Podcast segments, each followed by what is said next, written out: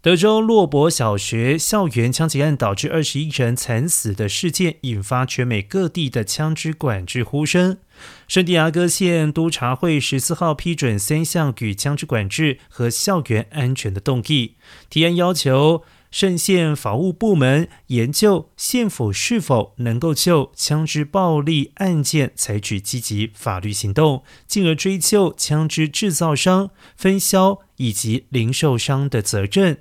官员表示，加州仍然保障民众的购枪、拥枪权利，但是圣县县府希望以安全、受到监督以及合法的方式来执行。而在升级校园安全方面，督察委员会则是通过德斯蒙德的另外一项提案，而该提案建议县府帮忙升级学区基础设施。进而改善校园围栏设施，同时为学生的行为健康计划增加资源，同时指示县府人员以及各级学校合作，了解实际的需求。